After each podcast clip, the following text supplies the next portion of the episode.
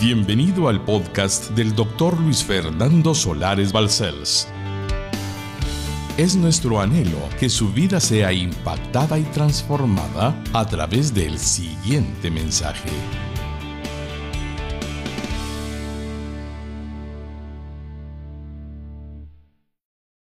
Hermanos lindos, el tema de la predicación, los primeros años del niño Jesús. Y esta es la parte final de la serie La encarnación de Cristo.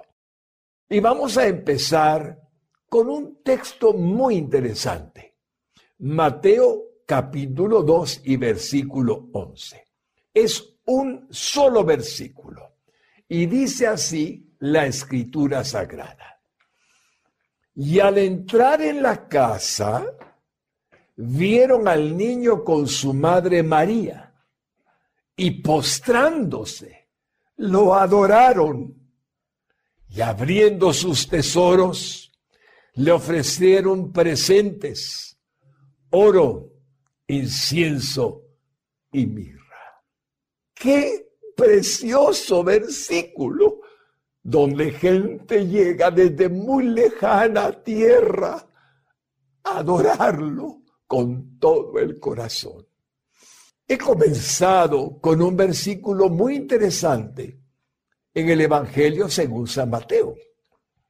Los benditos visitantes provenientes del oriente, como nos lo dice la Sagrada Escritura, les llama magos, que realmente significa que por siglos les hemos tratado como los reyes magos y hemos dicho que ellos tenían tres personas en la visita que hacen.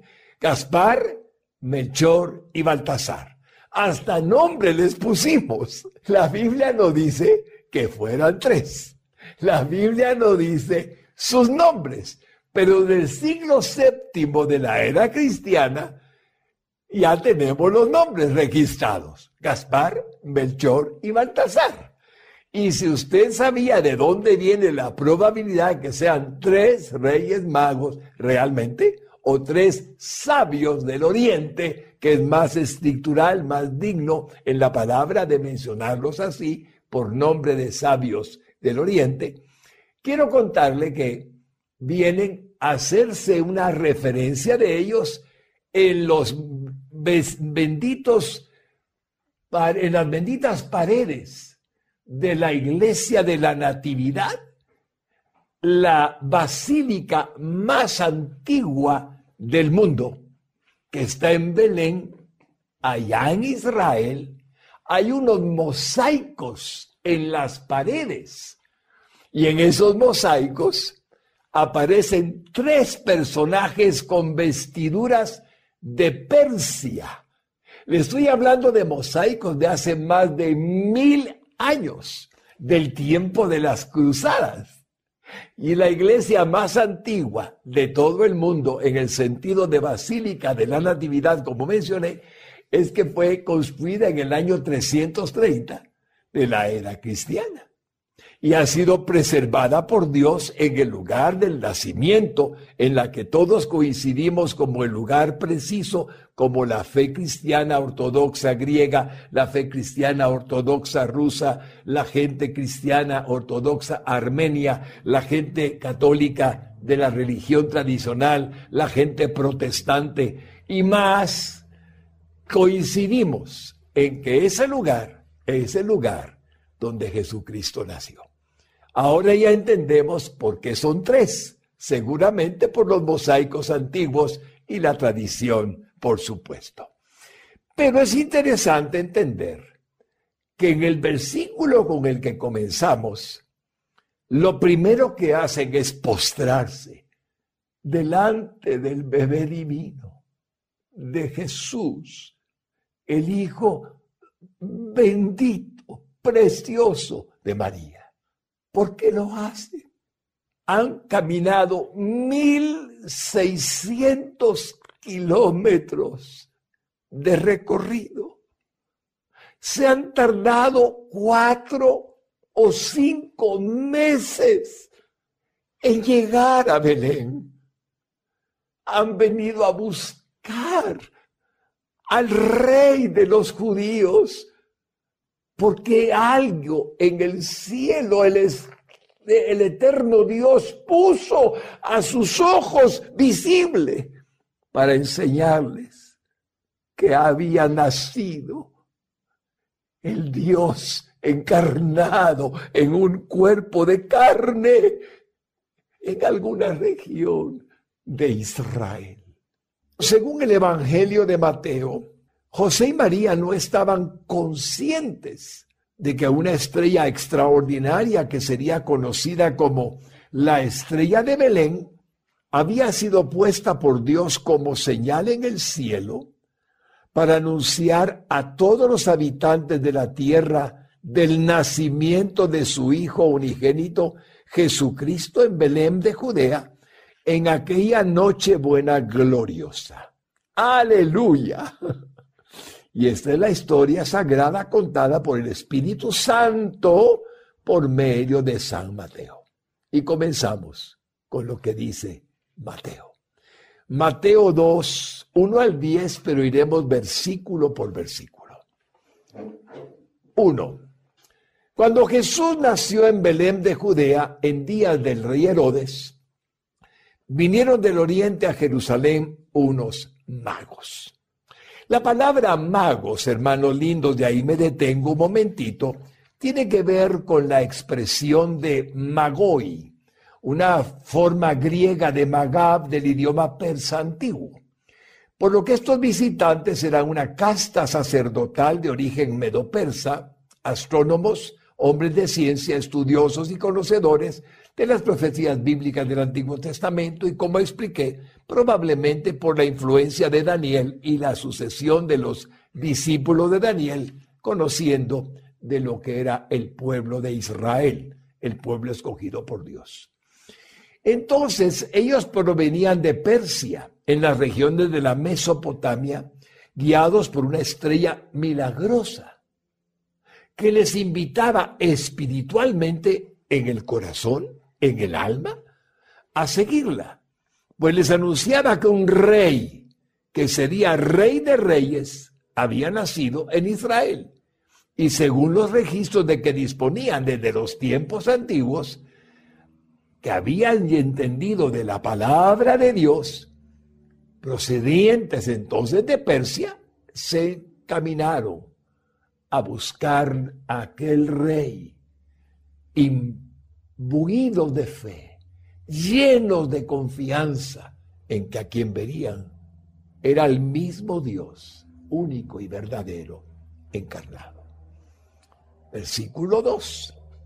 Llegaron a Jerusalén finalmente, después de un viaje muy largo, diciendo, ¿dónde está el rey de los judíos que ha nacido?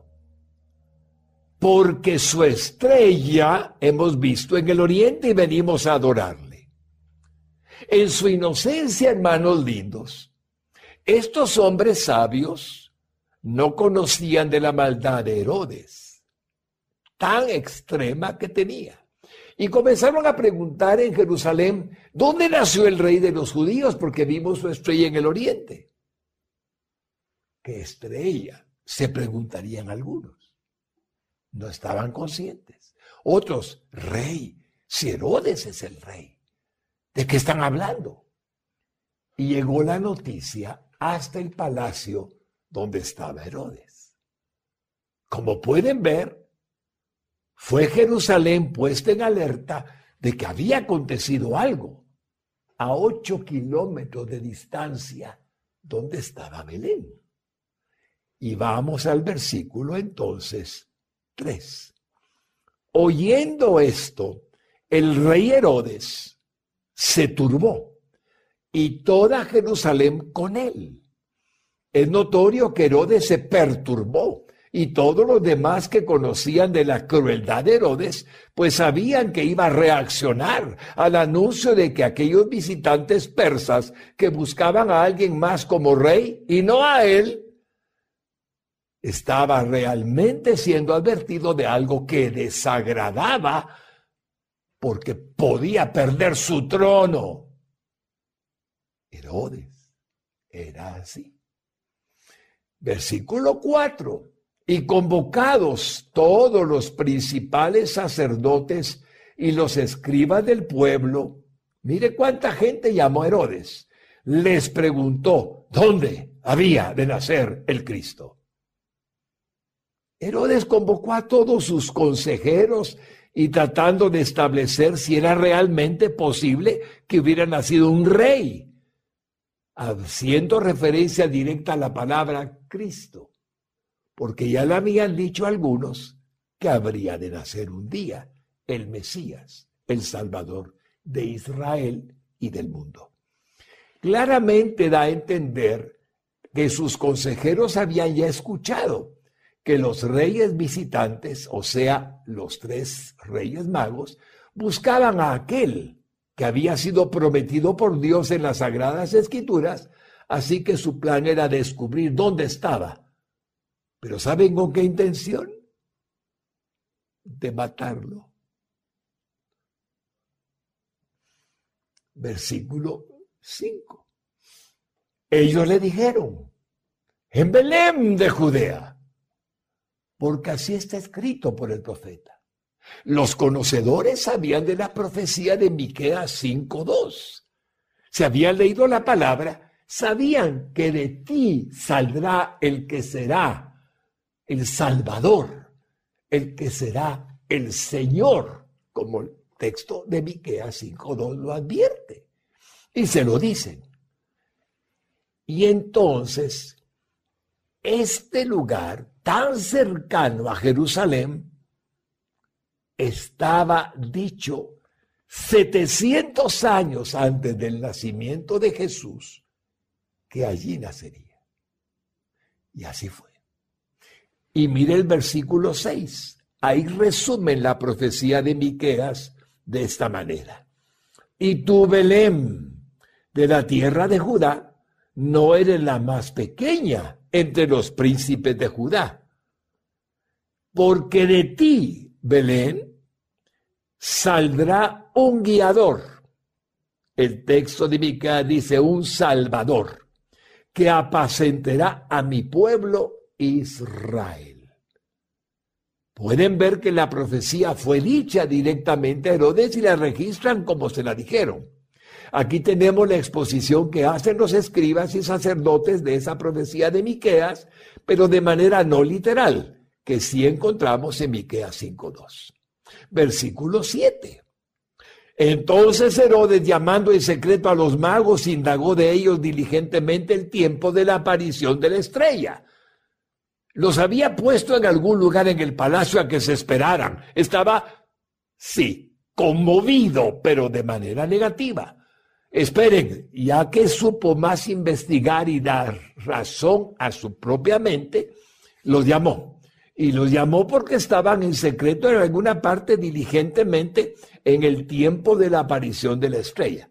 ¿Qué pretendía Herodes? ¿Qué edad tiene el niño? ¿Cuándo salieron ustedes de ahí, de la región del oriente, de Persia, digamos?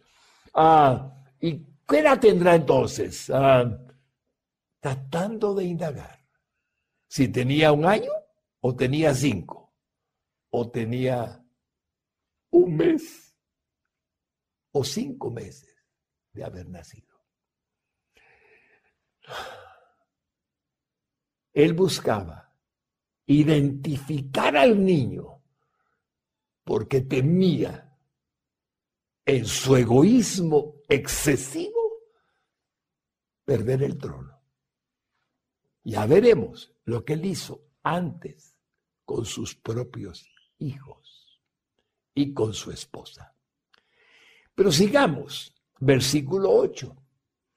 Enviándolos a Belén, a los tres sabios de Oriente, dijo, id allá y averiguad con diligencia acerca del niño.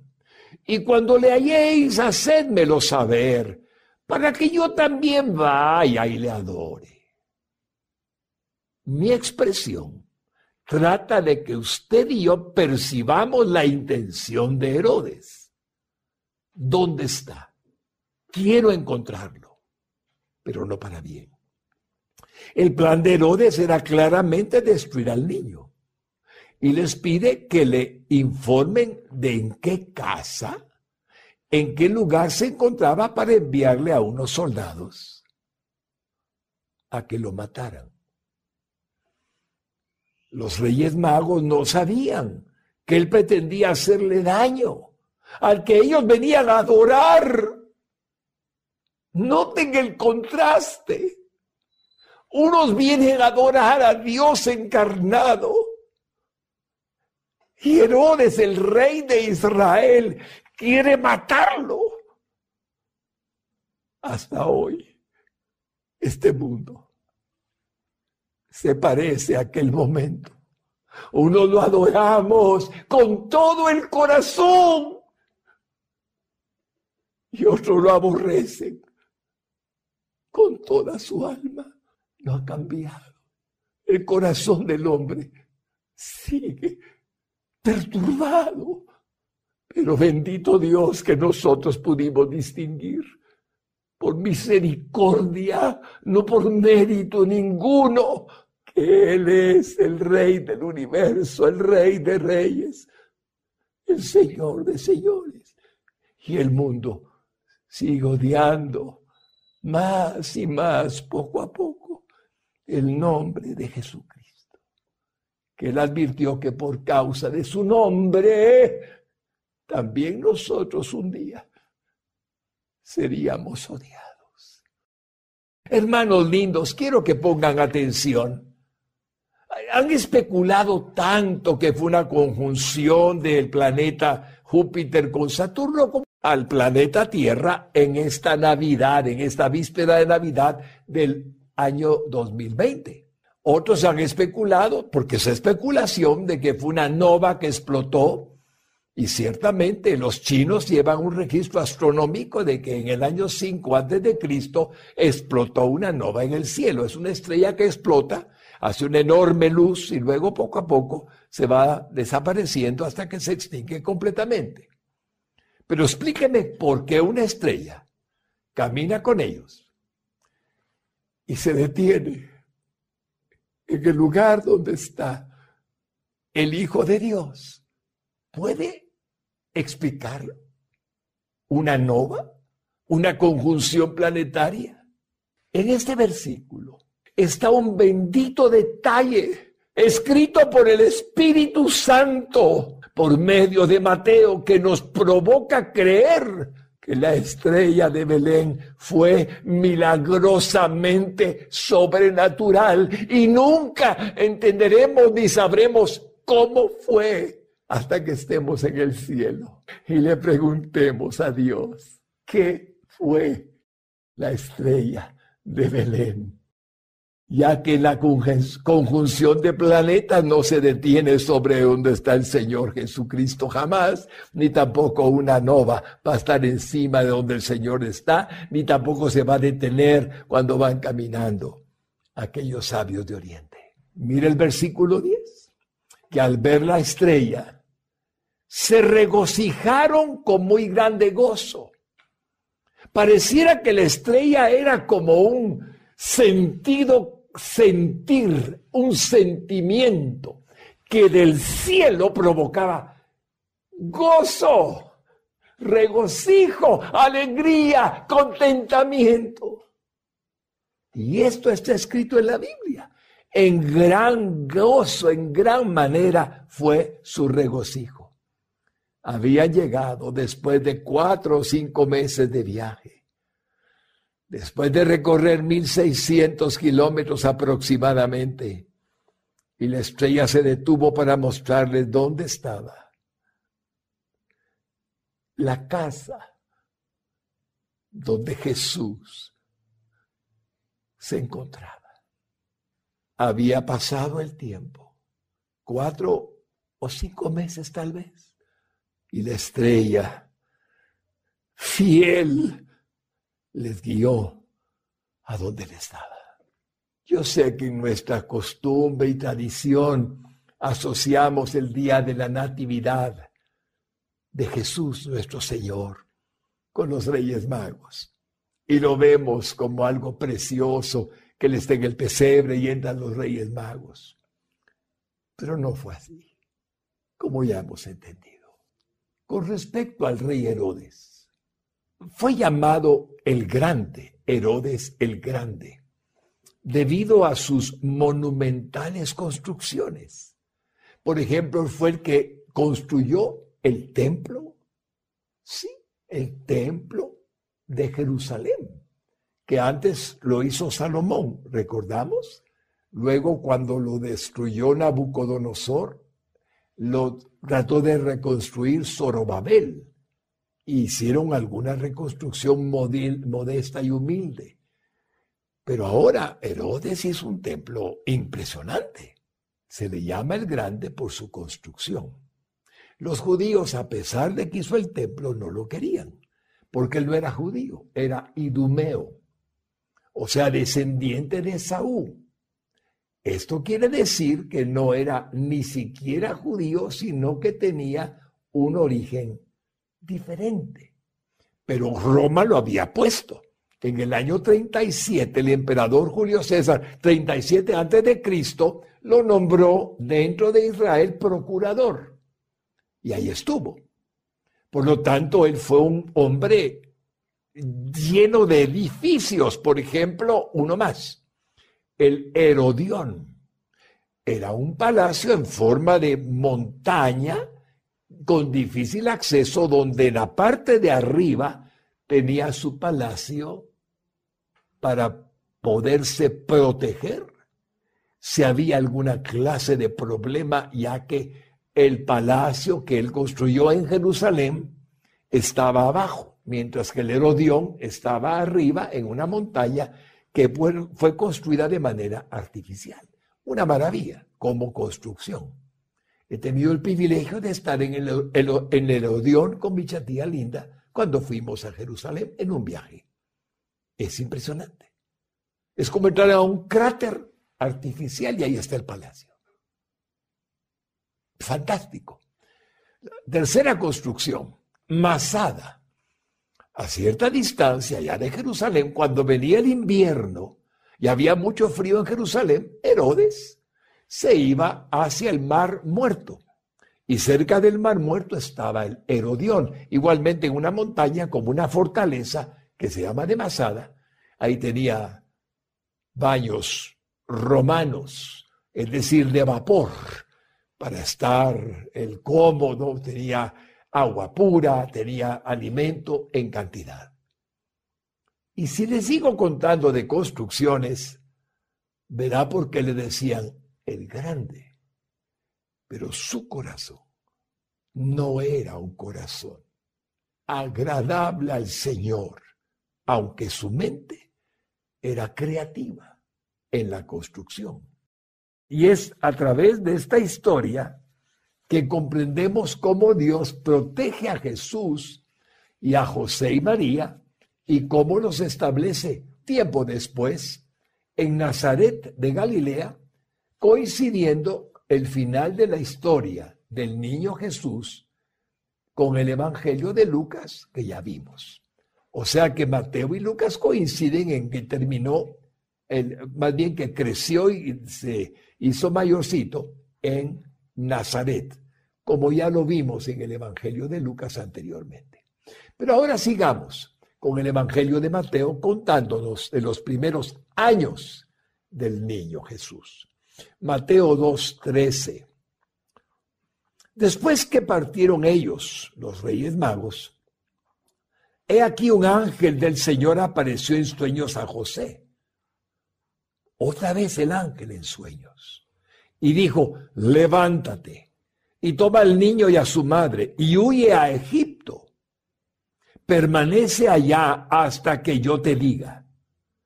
Porque acontecerá que Herodes buscará al niño para matarlo. Ustedes pueden ver claramente que es la segunda vez que el ángel aparece al mismo José para decirle, huye de Belén y vete a Egipto. Versículo 14. Y él, despertando, tomó de noche al niño y a su madre y se fue a Egipto.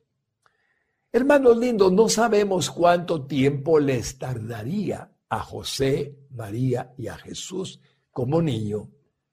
No sabemos, tal vez de un año, no sabemos, el salir de Belén. Pero la frontera de Egipto estaba más o menos a 150 kilómetros. Pero el Cairo estaba a 650 kilómetros más, aproximadamente a 800 kilómetros. No sabemos cuánto tiempo tardarían en llegar allí, pero el Señor nos enseña que Él se fue a Egipto y el tiempo del camino pudo ser de semanas, meses, no sabemos. Él no se quedó en la frontera. Es más, hermanos lindos, puedo contarles una historia personal que me bendice recordar. En uno de los viajes a Egipto que hicimos con mi chatía linda, con el doctor José Antonio Reyes, cuando él era un líder de la Iglesia de Dios de la Profecía, que tenía a su cargo Guatemala, amigo personal, fuimos a Egipto con él en un viaje del tipo de buscar Egipto Israel para conocer la historia sagrada. Y nos llevó a una iglesia muy antigua que tenía como tradición decir que en esa casa, que antes era una casa, no una iglesia, había vivido la Santa Familia. José, María y Jesús.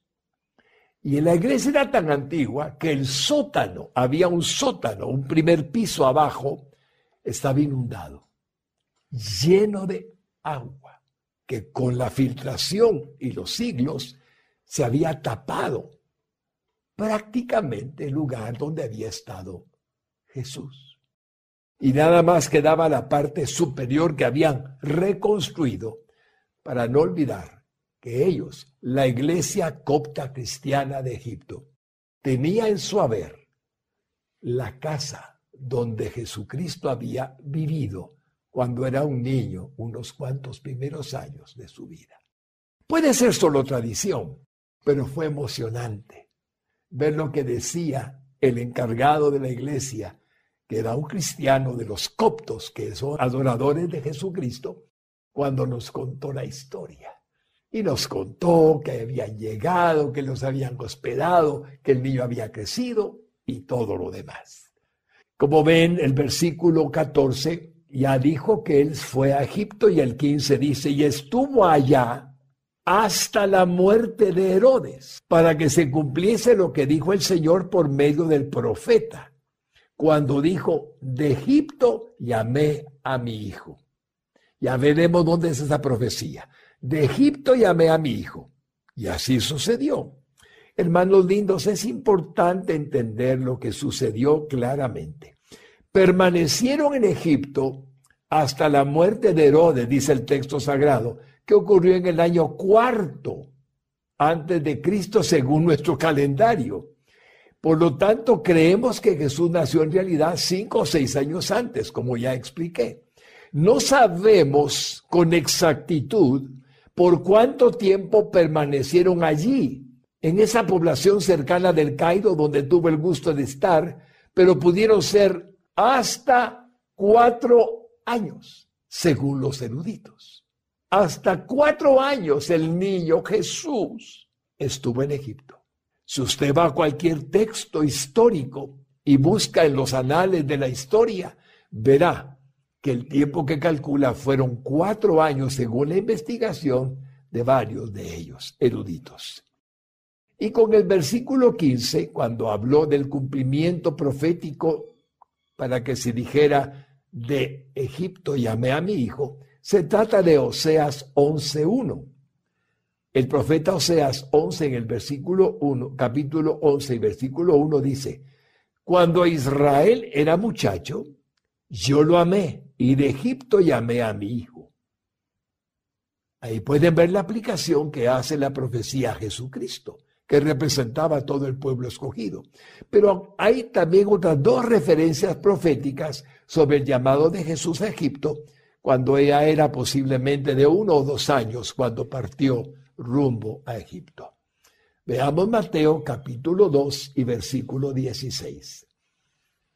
Herodes entonces cuando se vio burlado por los magos, se enojó mucho y mandó a matar a todos los niños menores de dos años que había en Belén y en todos sus alrededores, conforme al tiempo que había inquirido de los magos. Qué horrible. Déjeme explicarle algo. Herodes tenía alrededor de 70 años de edad cuando el niño Jesús vino a este mundo. Y esos niños de dos años, para abajo, que mandó a matar, para que llegaran a tomar algún día su lugar de rey al que él tanto temía, tendrían que pasar 30 años. Herodes ya estaría muerto. 20 años. Herodes ya estaría muerto, pero no le importó. En su maldad los mató, cuando esos niños nunca pudieron ser capaces de llegar a tener la edad para quitarle su trono, porque habría de morir antes. Pueden ver la maldad del corazón. Es terrible, mis hermanos. Hay corazones tan egoístas que no les importa lo que hacen, aunque no tenga ningún sentido.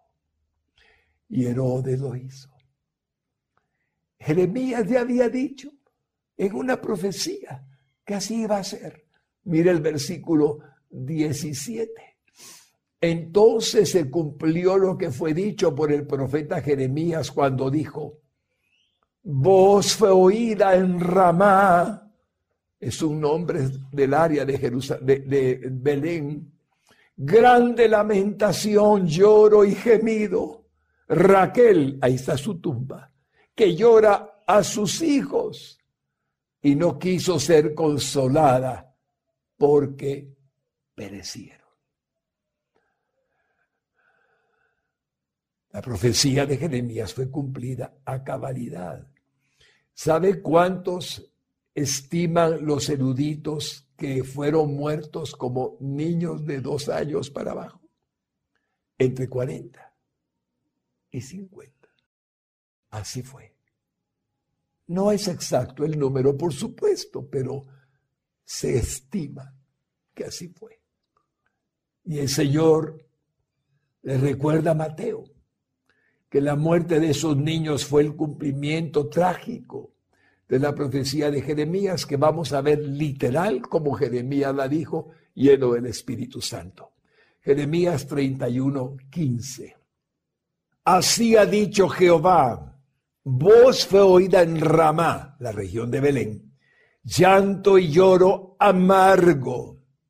Raquel, que su tumba está en la entrada de Belén, que lamenta por sus hijos y no quiso ser consolada acerca de sus hijos porque perecieron.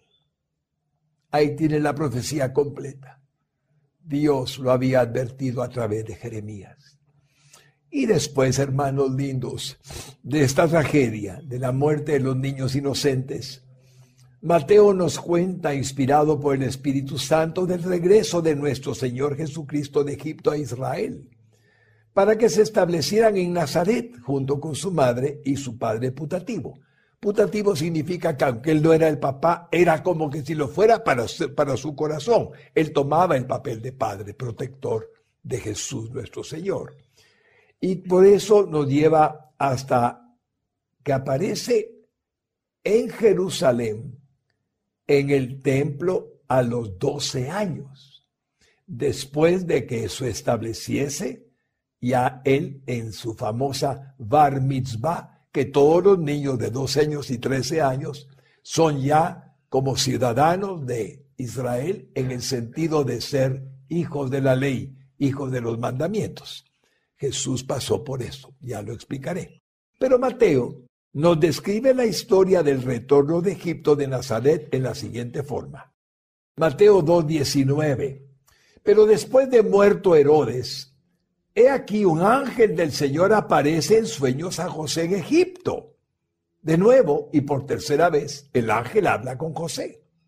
Versículo 20, diciendo, levántate, toma al niño y a su madre y vete a tierra de Israel, porque han muerto los que procuraban la muerte del niño. La expresión del ángel es que ya no queda ni un sobreviviente de Herodes ni un soldado que intentaría matarlo, porque ya se murieron. Han pasado los años, claramente. Versículo 21. Entonces, él se levantó y tomó al niño y a su madre y vino a tierra de Israel. De nuevo, ¿cuántas semanas o meses de camino?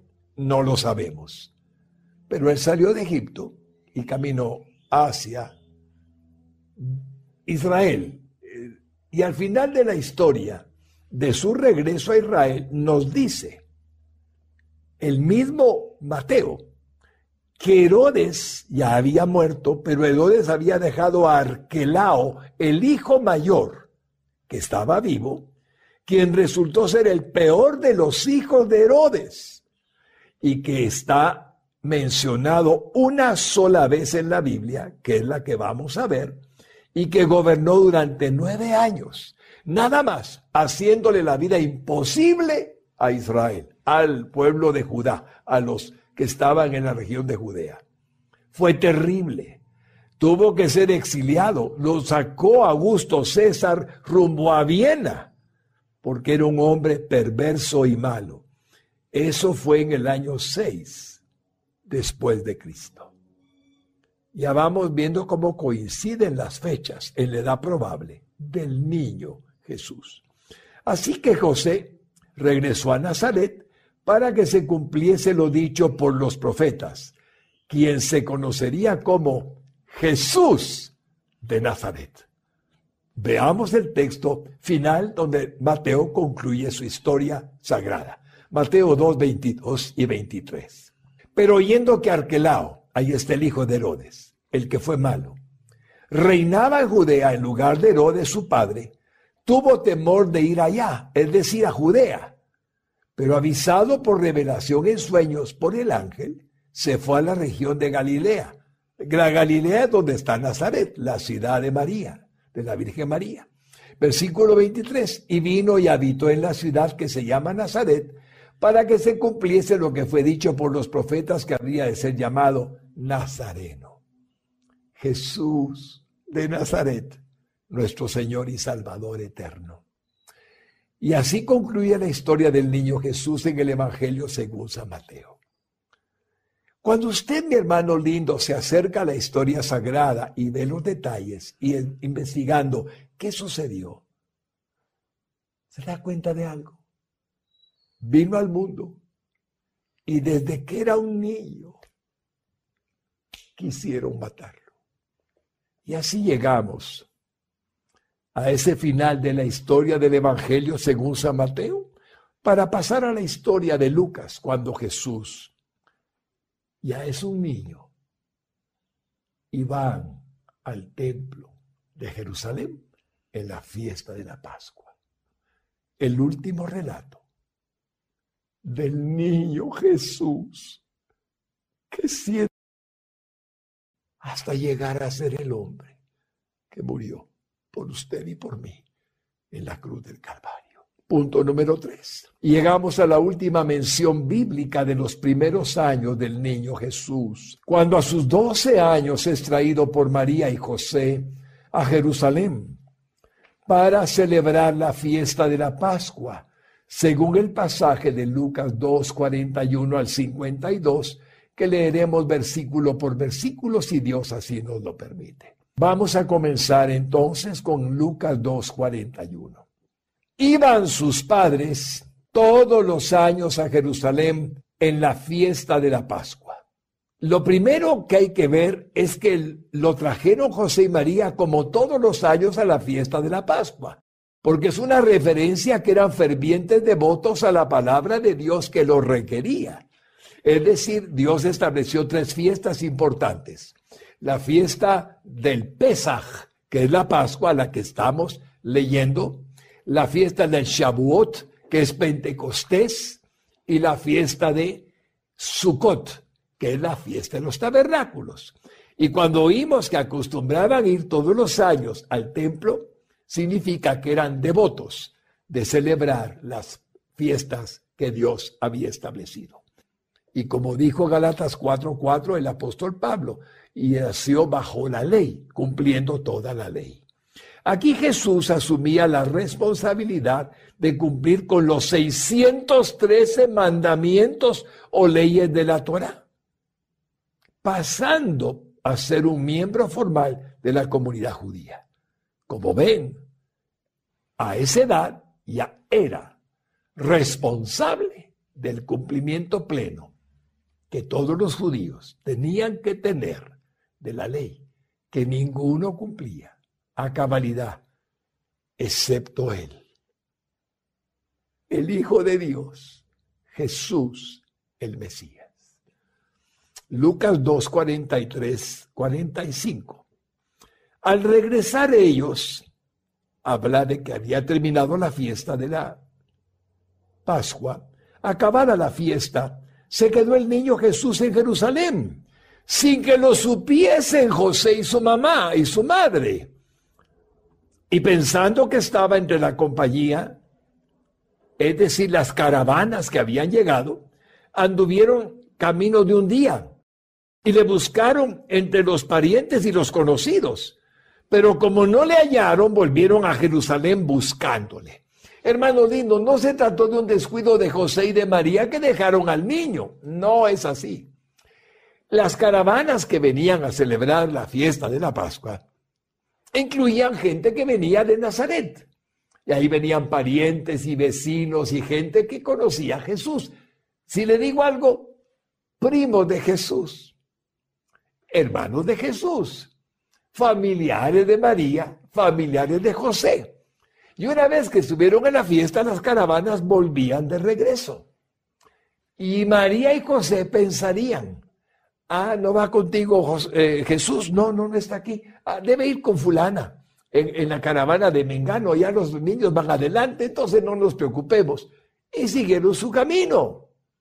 No es que lo hayan dejado, es que suponían que iba en otra caravana, no con ellos. Y por lo tanto, se dieron cuenta, mis hermanos lindos, hasta que llegó la noche de ese día, recorriendo todo un día. En la noche fueron a decirle cuando estaban acampados y tenían por ahí una hoguera y estaban descansando, eh, preguntarle a alguien si está Jesús con ellos. No, no está. Y, allá tampoco. Entonces, ¿dónde está? Ahora podemos entender por qué se tardaron tanto tiempo en poder encontrarlo. Porque nunca imaginaron que se hubiera quedado en Jerusalén. Pero así fue. Estaba seguramente Jesús allá, así que él, como hijo de Dios, pero también hijo obediente, lo sorprendió, porque no vino, porque no regresó.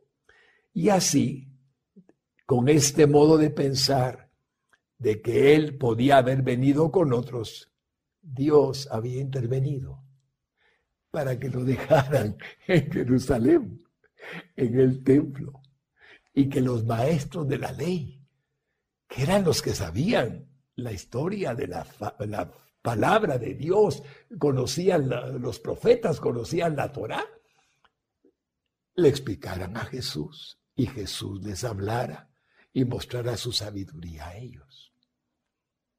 Si no lo dejan, tres días, tres días, sí, ya voy a explicarle por qué.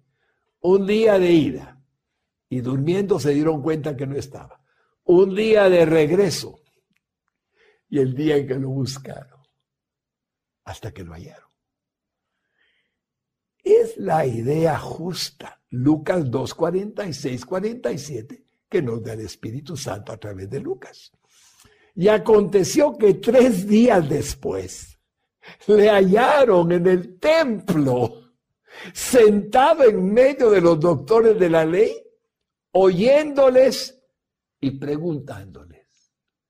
Era costumbre que se reunieran en los atrios del templo grupos de personas con rabinos, con maestros, y ahí hablaban de la ley, hablaban del Señor, y ahí estaba Jesús, oyéndolo, preguntándoles, y su sabiduría los impactaba. Él era excepcional. No había un niño como él que a los 12 años pudiera decir las cosas que decía, porque él era el único Hijo de Dios en cuerpo de hombre, 100% hombre y 100% Dios. Entonces dice, versículo 47, y todos los que le oían se maravillaban de su inteligencia y de sus respuestas. Ay, hermano lindo, no lo encontraron jugando con otros niños cuando papá, eh, el papá putativo José llegó y la Madre bendita María llegó a buscarlo. No, no. Él estaba escuchando en el templo a los doctores de la ley, conociendo de la palabra, preguntándoles a ellos. Tenía sed de aprender más sobre la palabra de Dios. Y la interpretación que él daba les sorprendía. Veamos por qué él estaba allí aprendiendo. El crecimiento físico de Jesús, el crecimiento intelectual de Jesús, el crecimiento moral impecable de Jesús. Y la espiritualidad del niño Jesús fue real. Él era 100% hombre y su deidad, su divinidad, la tenía voluntariamente oculta, pues se había despojado o vaciado de ella durante el tiempo de su encarnación. Él no usaba su deidad para aplicarla al cuerpo temporal, a la mente natural. Él usaba su mente de hombre para aplicarla a su mente de hombre. Esto es lo que llamamos kenosis, en la teología cristiana, cuando Él se vació de ser Dios por amor a nosotros. Dice Lucas 2.48. Cuando le vieron se sorprendieron. Habla de José y María. Y le dijo su madre, Hijo, ¿por qué nos has hecho así? He aquí que tu padre, eh, tu padre y yo te hemos buscado con angustia. Era genuina, verdaderamente angustiada. José y María, en primer lugar, quedaron sacudidos y fuera de control, impactados por lo que vieron y oyeron, pero también mostraron su preocupación al preguntarle, ¿por qué nos has hecho así? Habían estado angustiados realmente por tres días, hermanos lindos. ¿Qué pasa cuando un niño se pierde? Por un tiempo. Recuerdo a mi hija Silvita, cuando un día mi nieto Pierrito se le perdió en el centro comercial Montúfar. Fueron solo unos minutos, pero ella estaba tan angustiada hasta que él vayó. Ahora le pregunto, tres días sin ver María a su hijo. ¿Qué pensaría? Le habré fallado al Padre habré cometido un error. era una mujer única, excepcional, nadie como ella, bendita entre las mujeres, pero madre. Y José, eh, me confiaron a Jesús, eh, el ángel me dijo, pueden imaginar. Entonces le dicen, ¿por qué nos has hecho así? Esta expresión de María no está fuera de lugar cuando comprendemos que un niño tan sumiso, tan obediente como había seguido, sido siempre Jesús, siguiendo las indicaciones de sus padres, no les hubiera pedido permiso para quedarse en Jerusalén. No conocemos cómo fue que él se quedó finalmente en el templo. Tal vez se distrajo y oyendo a los maestros de la ley se distrajo, las caravanas se fueron y él feliz de la vida, porque en él había un sentimiento mesiánico. Él era el Mesías prometido, habiendo ocultado su divinidad pero su deseo de conocer era real, era precioso. No sabemos cómo fue que se quedó, pero se quedó. Y entonces, ¿qué pasa? Él entonces no les pidió permiso a sus papás, pero él había llegado a la edad de que su conciencia mesiánica le produjo un sentimiento de amor por su Padre Celestial, que se había sentido atraído para estar más cerca de su Padre Dios que nunca antes durante su niñez. Y ahí estaba, queriendo saber más de él. Lucas 2.49. Entonces Jesús contesta a su madre. Entonces él les dijo a José y a María, ¿por qué me buscabais? ¿No sabíais que en los negocios de mi padre me es necesario estar? Note bien, en él hay plena como perfecta claridad Estoy delante del templo en donde mi Padre puede manifestar su gloriosa presencia. Estoy oyendo su palabra. ¿Por qué me buscaban? No sabían que aquí debía de estar. Solo interpreto. Nunca, nunca lo dijo, reclamando ni señalando, sino ustedes paternalmente han cuidado de mí. Pero ustedes saben que mi Padre es Dios. ¿Dónde querían encontrarme? Yo sé, madre, que tú eres mi madre y José, tú eres mi padre putativo. Interpreto, me imagino, yo lo sé, pero ¿Dónde? Querían hallarme. Si aquí estoy, en los negocios de mi padre. Ya a los 12 años, Jesús era consciente de una relación especial con su Padre Celestial. Ningún niño a los 12 años pensaría así porque ningún niño de 12 años, excepto Jesucristo, es el Hijo de Dios. El amable recordatorio de Jesús a sus papitos temporales, perdón, a su madre y a su papito putativo, respetuoso, le hace que ellos reconozcan que aunque son responsables, Hay uno que le llamó a este mundo y está con él. Lucas 2.50. Mas ellos no entendieron las palabras que les habló. No le entendieron. Eran muy elevadas para un niño de dos años decirle al papá y a la mamá, en la casa de mi padre me conviene estar, en sus negocios debo de estar. ¿Por qué no buscaban? No captaron, estaban impresionados. Incluso María, con toda su anterior preparación y meditación, no estuvo a la altura de la manifestación de la conciencia mesiánica de su Hijo. Jesús les había dicho virtualmente así, mi Padre es Dios y yo debo estar en su casa. Pero no debemos olvidar que aún no era su tiempo para estar allí. Lucas 2.51.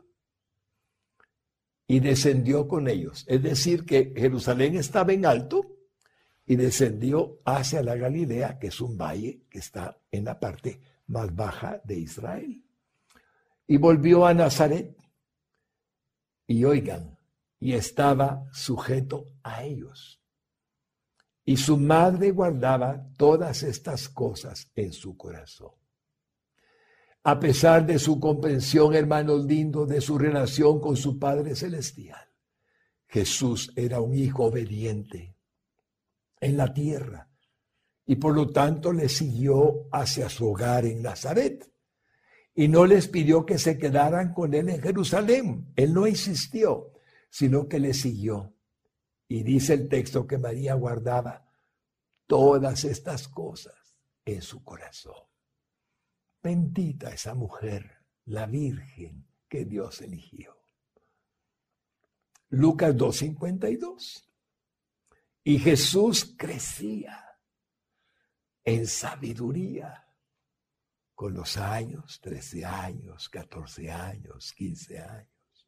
Y en estatura, un niño, un joven, hoy decimos un adolescente, hasta un adulto. Y en gracia para con Dios y para con los hombres. El modelo perfecto del ser humano el modelo perfecto del hombre creado a la imagen y semejanza de Dios. El poster Adán, como le llama Jesucristo, la escritura a Jesucristo. Fue un niño, fue un joven y fue un adulto. Nadie como él jamás lo habrá. Y llegamos al final de la historia del niño Jesús. Y la Biblia hace un silencio de los 18 hasta los 30. No hay ninguna referencia en la Sagrada Escritura. Directa de lo que él era. Indirecta sí. ¿No es este el hijo del constructor y carpintero? Ahí lo tiene lo conocía muy bien.